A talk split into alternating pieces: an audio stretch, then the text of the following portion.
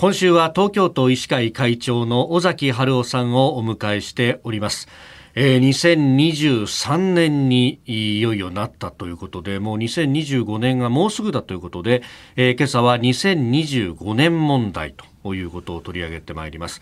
えー、2025年にはおよそ800万人のいわゆる団塊の世代が75歳を迎えてくると、えー、日本が超高齢化社会に突入することによる諸問題が、えー、起こってくるというところであります、まあ、医療介護分野社会保障のコストの問題それから幅広い業種での人手不足ということが深刻化するんではないかということが言われておりますが先生、現場でこう日々医療に携わられて、やっぱり待ったなしという感じですか？そうですね、例えば、はい、えー、大震災が来る予測とか、そういったものっていうのは、外れることだってたくさんあるわけですよね。しかしながら、こういった人口問題っていうのは、はい、まず外れないんですよ。うん、つまり2025年には団塊の世代の方が75歳以上になるっていうのはこれはもう事実ですから、はい、これは2年後には絶対なってしまうんですね。でそれに伴っていろんな社会構造がどんどん変わっていくっていうことが事実なんでこれはやっぱり2年後から少なくとも2040年ぐらいまでは、そういった高齢化の状態が続いてきますので、そこをどうやって乗り切るかということは、今から考えていかなきゃいけない、もっと前から考えていかなきゃいけないんですが、まあ、3年間コロナでかなり翻弄されてますので、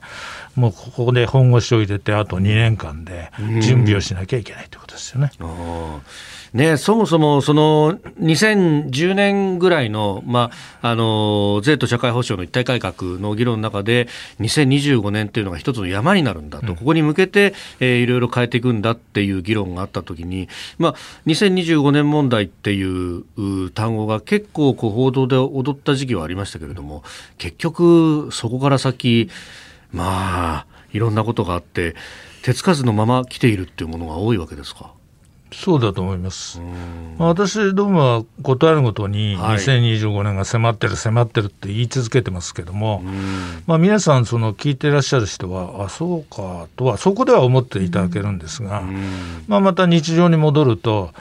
うん、忘れてしまうような感じになってますね。でも着実にもう来るわけですから。でこの医療費をあの世代ごとにというか年齢別でこうどのぐらいかかってるかっていうのを平均で見ていくと本当ご高齢になって特に75歳以上の後期高齢者になったところからビョーンとグラフが上がると。だここの部分の人数が多くなるってことは全体が逼迫するということになってくるわけですか。そうですね、やはり確実に医療費、あるいは介護費は増えていくと思いますし、はい、それにまた医療のですねい。ろんな進歩があって、はい、お薬も今、高額薬剤とか、いろんなもの増えてます、はい、じゃあ、これを、えー、使わないようにしようというわけにはいかないですし、それから出生率というか、そういうのがもうかなり減って、はい今、今年なんかもう80万人割ると言われてるんですよね、うん、段階の世代の方々の時は、1年にやはり270万人ぐらい生まれてるわけですね、だからもうはるかに今、減ってるわけですよね、もう4分の1ぐらいになっちゃってる、だからそういう中で少子化対策もきちっとやらないと、20年後から、今から始めても20年後に、そういう社会を支える働く方がようやく増えてくるっていうことになりますからあと20年の間はですねずっと少子でねつまり働く方支える方が少ない中でやっていかなきゃいけない。だから人材も非常にですね、今医療介護とか福祉関係の人材ってたくさんいるんです、はい、これからはどんどん。えまあそれも確保できない、つまり勤労せあの人口が減りますのでね。